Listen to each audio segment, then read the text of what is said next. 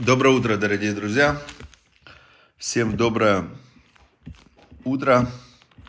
Тамузка сегодня праздничная. Доброе праздничное Тамузка утро. Сейчас я вам расскажу, какой сегодня праздник. Многие не знают, что сегодня даже Таханун не читают. Не читают сегодня утреннюю молитву в эту.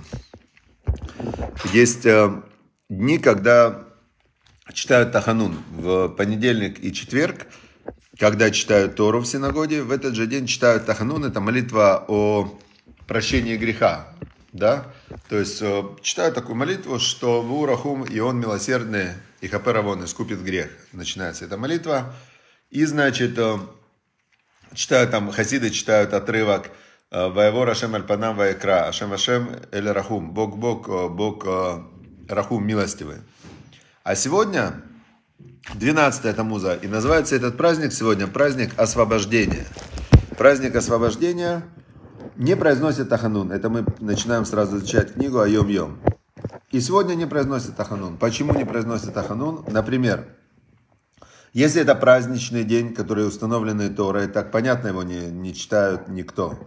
Но вот, например, если в синагоге в это есть на молитве тот, кому сегодня делают бритмила, обрезание, или папа, папа ребенка, которому на восьмой день делают бритмила, или жених, который сегодня женится. Это уже повод, что так как в этой синагоге конкретно сегодня праздник, то в этой синагоге не читают Тахану. И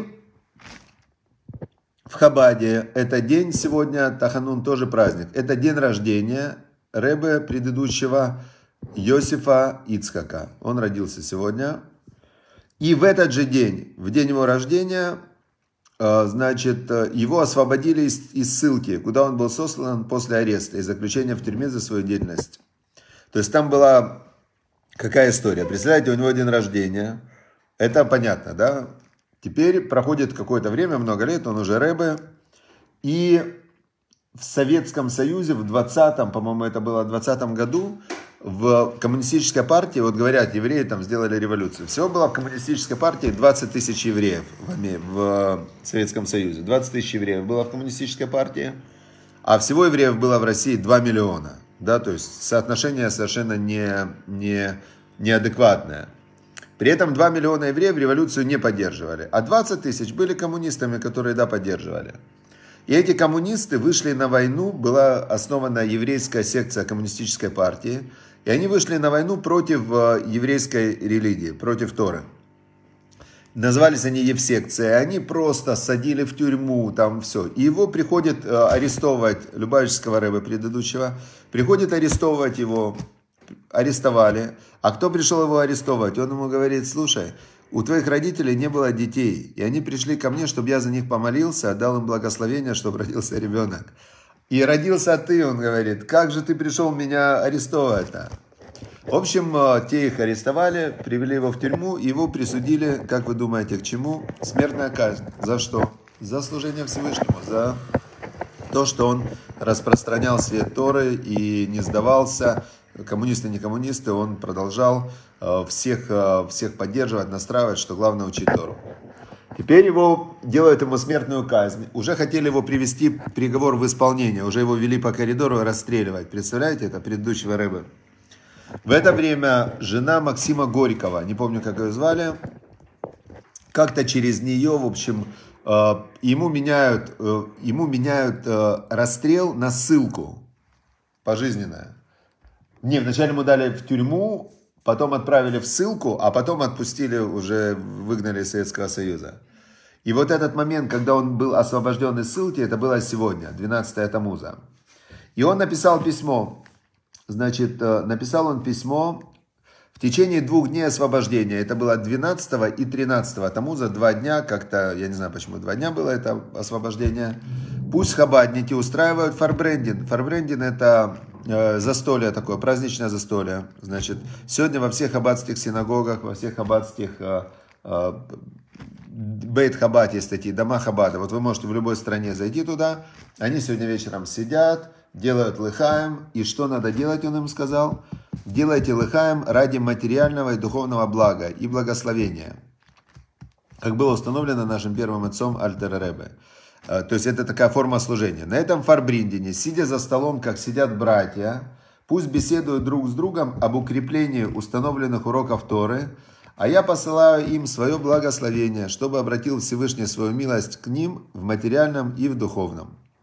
Значит, э, так как у нас есть урок Торы, который установлен, и мы каждый день его делаем, нам нужно тоже как бы сегодня чуть-чуть, может, ему минуту добавим. Давайте добавим даже не минуту, пять минут. То есть у нас теперь будет урок с 10 утра до 10.25.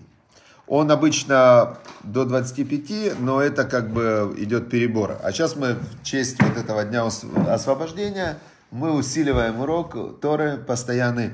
И было бы классно, если бы вы тоже взяли на себя какое-то такое хорошее решение, например, рассылать этот урок тем евреям, которым важно, евреям всем надо рассылать. Важно им или это не важно, рассылайте.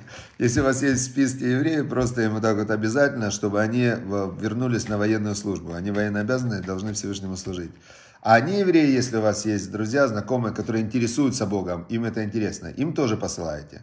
То есть их не надо никак э, заставлять, но можно им тоже послать, потому что весь мир обязан знать, и это, ради этого мир был создан, что Всевышний, Создатель, Творец мироздания, Он его создал и им управляет, а мы должны с ним соединиться в этом, то есть стать с ним единым целым через изучение Торы, выполнение заповедей и добрые дела.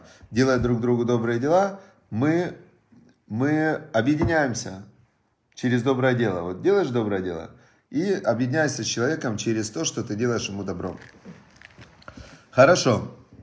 Вот а, Дамир, например, партнер, он всех благословляет. И каждый раз, когда он всех благословляет, он своим благословением тоже объединяется с ними, да, потому что он как а, хочет, чтобы добро шло на людей. И это тоже способ объединиться.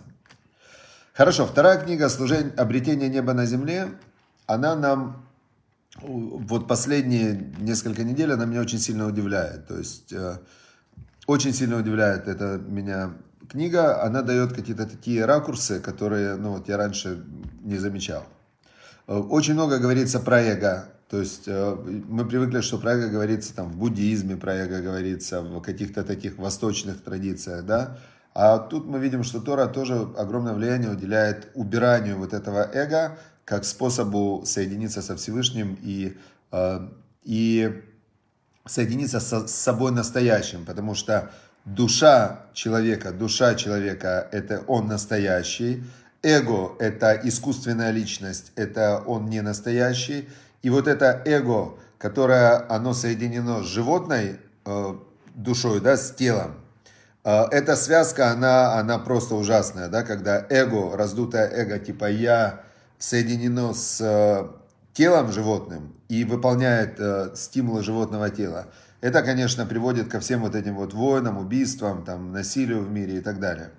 Теперь, но если убрать эго, если убрать э, вот это вот э, гордость, я, желание властвовать, желание подавить другого, и, э, а убрать его мозг, он не может не работать. То есть мозг человека, человек является человеком, потому что его мозг должен производить слова. Если поменять слова, которые производит эго, на слова Торы, на слова добра, на слова молитвы, на слова выполнения заповедей, то получается прямо обратный процесс. То есть душа, вот эта животная душа, соединенная с этими словами Торы, она соединяется с высшей душой, с божественной душой, которая находится, связана с Богом. И вот так вот происходит, как мне понравилось эм, в на иврите есть такое слово, происходит так осуществление души, да, то есть она выходит из потенциала в реальность. Это очень такое вот сильное, красивое слово, что душа с помощью слов Торы, молитвы и выполнения заповедей выходит из потенциала, именно животная душа, к своему божественному проявлению, к святости, соединяясь с вот этой божественной душой.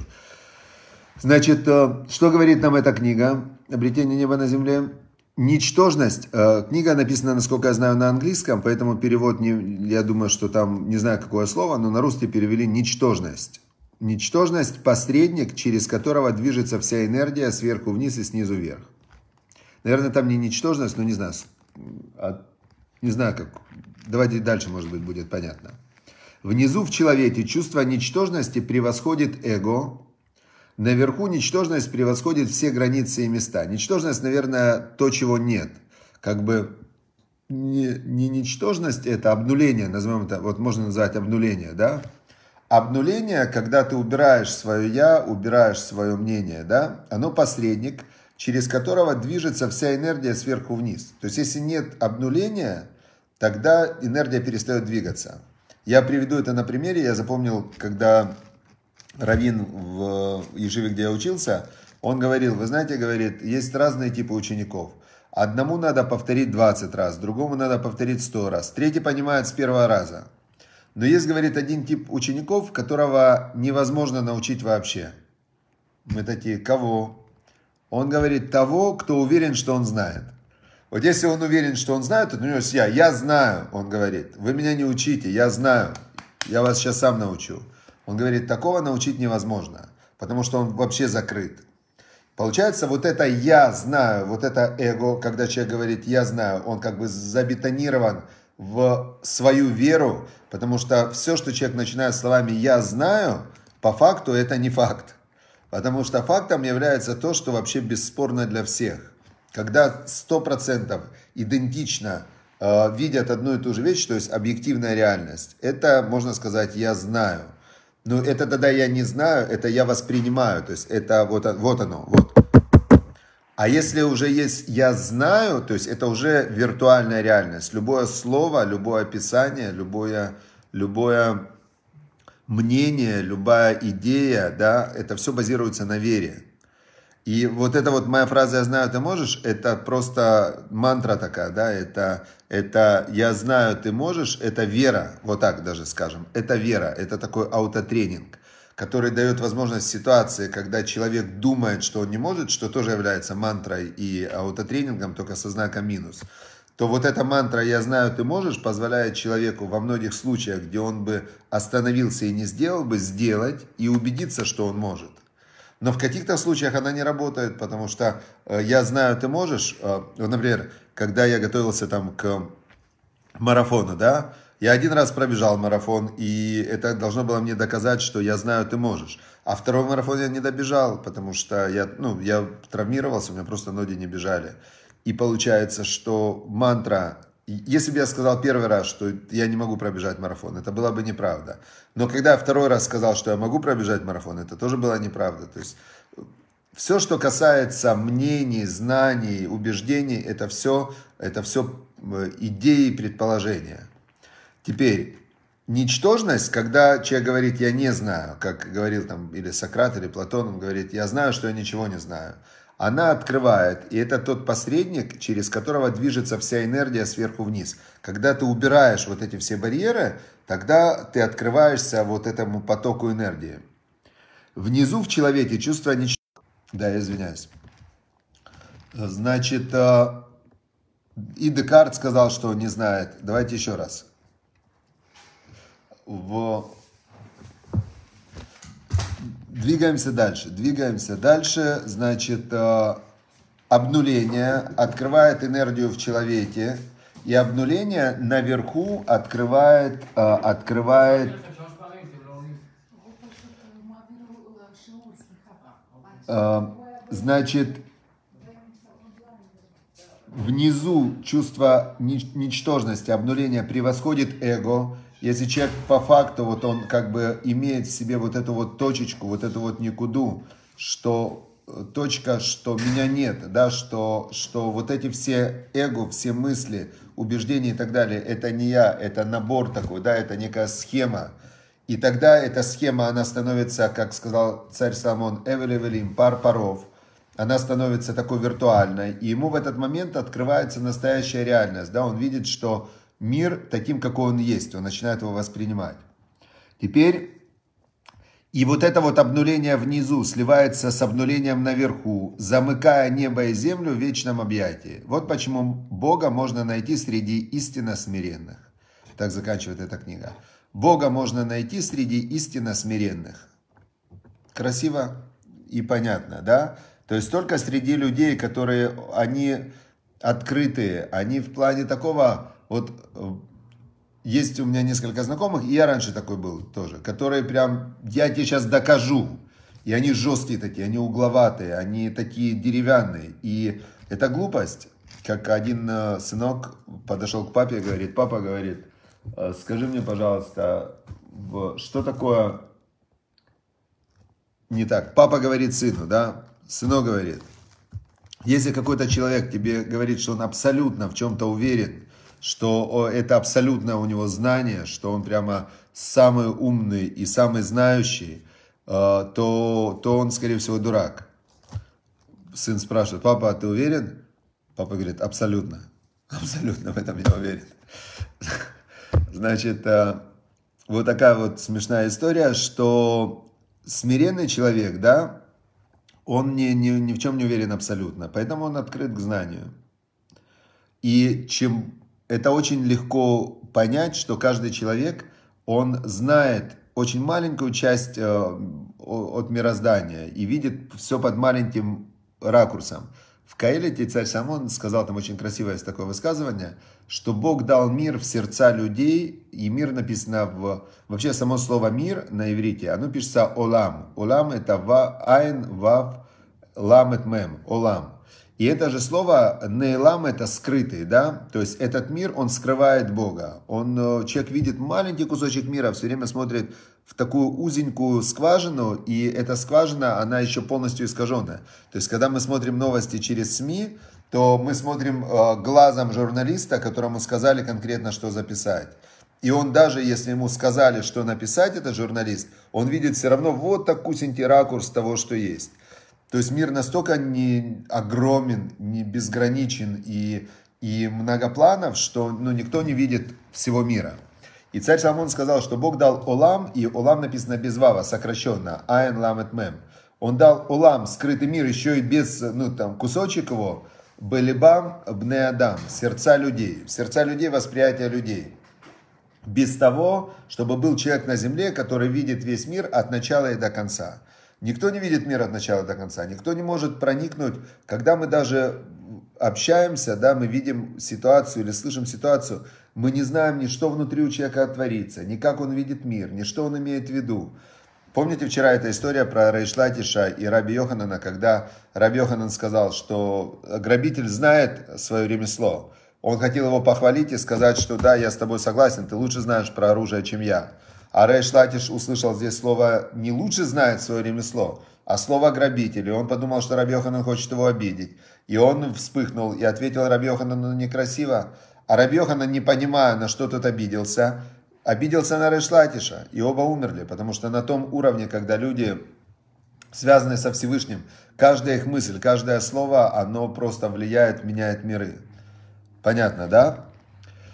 Хорошо, и сейчас мы переходим к недельной главе. Значит, сейчас недельная глава, как раз сегодня очень три минуты у нас осталось, и как раз в эти три минуты мы узнаем, э, что тут написано в сегодняшнем открытии главы Пинхас. Как мы знаем, в конце то вчера Пинхас убил вот этого вот э, главу колена Шимона Зимри бен Салуа и Козби Бацур. Значит, э, глава колена Шимона привел принцессу Медянскую, привел в лагерь, и в открытую начал с ней жить. Пинхас, внук Аарона, взял копье и их убил. Он их, когда шел убивать, он жертвовал собой, потому что он э, готов был ради Всевышнего, он готов был э, жертвовать собой. Удивительно, что когда он подошел к Машарабену спросить, что делать, Машарабену в этот момент плакал и не знал, что делать, потому что вот этот закон, что тот, кто искренне ревнует за Всевышнего, может э, может, э, у него есть право убить вот этого вот, э, который, который нарушает, да? На этом построен весь джихад. Только вопрос, когда, когда кто-то делает джихад, как бы во имя Всевышнего убивает. Вопрос, э, или он во имя Всевышнего убивает, или же он убивает, потому что ему убивать нравится, а у него есть разрешение, как будто бы сейчас я убью и будет отлично, да? И ограбить можно еще, как, когда убьешь. То есть весь вопрос только Всевышний знает, что в сердце у человека. Но тут Всевышний дал Пинхасу, э, установил с ним союз Брит Шалом. Он говорит, ты установил Шалом. Если бы не ты, я бы сейчас уничтожил весь еврейский народ. Поэтому, когда, когда, потому что началась эпидемия, начался мор. Поэтому, например, когда идут парады гордости, да, это примерно то же самое, что когда-то произошло в, в когда этот Зимри привел принцессу Медянскую. Если мы все молчим, то понятно, что там был один, например, человек, который э, взял нож и пошел их убивать. Его посадили в тюрьму. Он один, э, парад гордости, он с ножом пошел, значит, э, на этот парад, чтобы резать их. Его арестовали. Он отсидел в тюрьме, потом вышел из тюрьмы, второй парад гордости, он опять пошел их, э, его сейчас посадили тоже надолго. Это тоже не методика, да, то есть в наше время мы не можем, э, ну, то есть, э, как бы, тут весь еще вопрос, это мог сделать только Пинхас, который был действительно в сердце Всевышний знал, что он это делает только ради Всевышнего. В наше время мы не можем такие делать действия, но не говорить, что это плохо, мы тоже не имеем права. Мы должны сказать, все люди, которые читали Тору, знают, что Бог это запретил. Раз Бог это запретил, то не может Папа Римский это разрешить. Да? Это, не, это смешно, когда я видел фотографию, он в таком кресте, значит, в цвета этой радуги поддерживает парад гордости. Это смешно. Ну, то есть это вообще неправильно. Э, написано прямым текстом нельзя. Значит, нельзя. Ну, все, теперь, значит, мы сейчас э, с чистой совестью, как высказали свое отношение. Теперь и война тоже, я должен сказать, поэтому, что убивать людей запрещено, нападать на людей запрещено, нападать на людей в чужой стране, которые, которые э, живут и которые, ну, мирные люди, запрещено. То есть это нельзя сделать. Поэтому это агрессия. Весь мир осудил агрессию, э, агрессию, которая сейчас происходит в Украине. Все. Осудить я осудил. Хорошо. Вот. У нас вот Дмитрий Латуха пишет, что на Украине собрали петицию 25 тысяч голосов за легализацию однополых браков в Украине. Значит, э, вот э, опять возникает вопрос. Этот мир, он мир полутонов, мир не черно-белый. То есть сказать так, что тут э, мы осуждаем агрессию, а тут мы осуждаем, что вообще в Украине, я вам скажу так, что вот эти вот все однополые мы издали книжку за семейные ценности. Так нам эту книжку запретили в библиотеке ставить. То есть почему? Потому что вот эти вот, они, э, раньше они боролись за свои права, а сейчас они борются за то, чтобы у традиционных людей не было прав. И это совершенно уже другая борьба. Это э, скоро, знаете, страшно, что скоро это станет обязательным. То есть они уже прям в школах пропагандируют, и не дай бог, чтобы это не стало обязательным. Вот видите, все не черно-белое. То есть тут есть э, такая проблема, там есть такая проблема. Поэтому, что нам сказал царь Давид? Царь Давид нам сказал, Сурмира, отодвинься от зла и делай добро. То есть позиция осуждать зло, она, она, э, она опасная, скажем так, да, потому что когда ты осуждаешь зло, видите сразу, сколько возмущенных включилось. То есть ты включаешь в себе гнев и возмущение, ты включаешь сразу гнев и возмущение через осуждение у другого, как маем по ним ли по ним, так ли водам ли водам. Пинкас, когда шел с копьем, он же понимал, что сейчас его могут убить. Его, то, что его не убили, это Всевышний сделал для него чудо.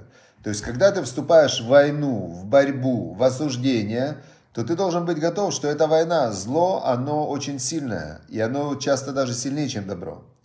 Поэтому, поэтому царь Давид нам дал вариант другой. Он нам сказал так, что Сурмира, отодвинься от зла, ты не делай зло и делай добро. Как в известном стихе, что Илья пытается активно уравновесить зло добром. Увидел, парни бьют мальчишку, красиво рядом станцевал. То есть он, это шутка такая, но когда ты вот то, что мы сейчас делаем. Да, мы молимся, чтобы Всевышний решил все проблемы мира. Мы молимся, чтобы все злодеи, э, их зарубит чува, чтобы они раскаялись, и чтобы, если они останутся злодеями, пусть другие злодеи их же убьют. Пускай злодеи злодеев убивают, они любят это, умеют это, пускай они воюют и друг друга убивают между собой. А добрые, хорошие люди пусть будут здоровые, пусть будут богатые, пусть будут э, счастливые, пусть у них будут хорошие семьи, и чтобы было у них все хорошо. И создавая вот этот свет, мы рассеиваем тьму. Поэтому наш урок за мир, наш урок за то, чтобы гомосексуалисты полюбили женщин, и чтобы у них были хорошие дети, чтобы они, э, значит, э, чтобы они э, старались, во всяком случае, да, старались строить семьи, как Бог сказал, что две половины мужчина и женщина, и мы молимся, чтобы у них проснулась любовь к противоположному полу, и чтобы они поняли, среди них же, вы знаете, в чем страшная вещь, да, что вот эти, у которых парады гордости, они с помощью моды, влияния и пропаганды, они делают тех, кто не гомосексуалист по сути, они их делают гомосексуалистами. Вот это страшно, что они их обманывают, совращают, насилуют, и, и, и как бы это все считается нормально, а что нет, то есть модно. Хорошо. Значит, когда Пинхас спас, сегодняшний отрывок э, идет перечисление, сколько осталось в каждом колене, потому что из-за мора, из-за эпидемии, э, которую Бог послал, начали умирать люди, э, началась, еще раз, мы не можем молчать, потому что грех, грех каких-то отдельных людей, если остальные люди его не осуждают, он их заражает, раз. И второе, что наказание идет на всех два, как было в Сдоме, как было мир после потопа, Поэтому мы не можем просто промолчать, мы должны высказать свое э, мнение и сделать много заповедей, чтобы Всевышний понимал, что есть, есть праведники в каждом городе и э, есть э, в каждой стране есть праведники, и чтобы в заслугу этих праведников, значит, Всевышний давал благоденствие, мир и добро всем нам. Все, всем удачи и успехов. До завтра. До завтра. С Божьей помощью завтра продолжим. Спасибо, счастливо.